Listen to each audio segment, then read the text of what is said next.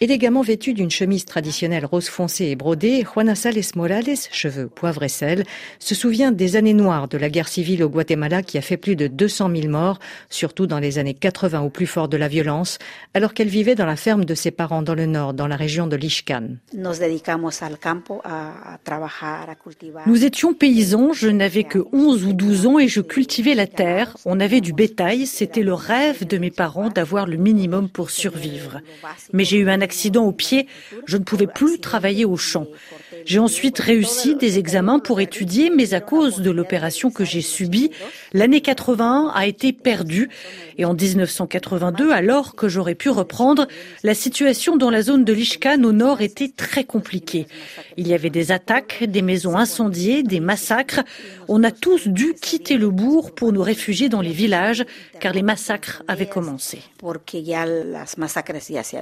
Des milliers de paysans, dont la famille de Juana Sales Morales, partent se réfugier dans la montagne, alors que les combats entre les militaires et la guérilla font rage. Les exactions sont terribles. Sa famille réussit à franchir la frontière mexicaine où s'agglutinent des milliers de réfugiés. Elle décide de retourner dans sa région pour apprendre à lire et à écrire aux paysans et aux guérilleros blessés ou au repos. Lorsque je suis retournée auprès des CPR, les communautés de paix en résistance dans la montagne, je voulais juste être auprès de ces jeunes pour enseigner. C'était déjà ma passion. Et puis avant les accords de paix de 1996, j'ai participé à plusieurs réunions et j'ai été nommée par l'Assemblée de la société civile qui regroupait les paysans, les autochtones et les femmes pour aller à Genève, faire du lobbying et demander que la mission de l'ONU qui avait commencé reste plus longtemps dans le pays.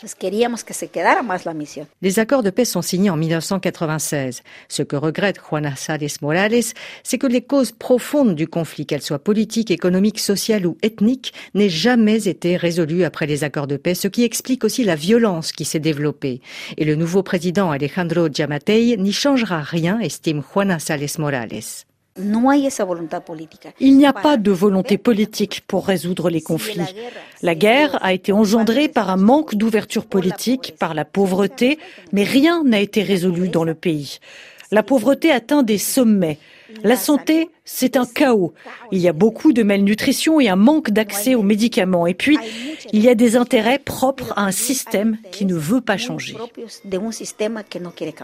Le président Giammattei a promis de revenir sur les accords migratoires signés par son prédécesseur avec Donald Trump. L'émigration se poursuit. Juana Sales Morales a plusieurs membres de sa famille qui ont tenté de s'installer aux États-Unis, dont deux de ses neveux qui y sont parvenus. Je pense que c'est à cause des conditions de pauvreté et d'extrême pauvreté que les gens partent. L'émigration au Guatemala a pris son essor pendant le conflit armé. Beaucoup de gens ont été déplacés et ont fini par rejoindre les États-Unis.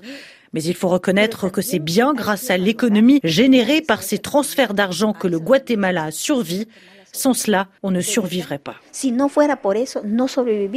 Juana Sales Morales ne baisse pas les bras. À la tête de l'organisation qui regroupe 80 associations locales, elle se bat pour le respect des droits des femmes autochtones et dénonce le racisme, les inégalités et l'exclusion qu'elles subissent.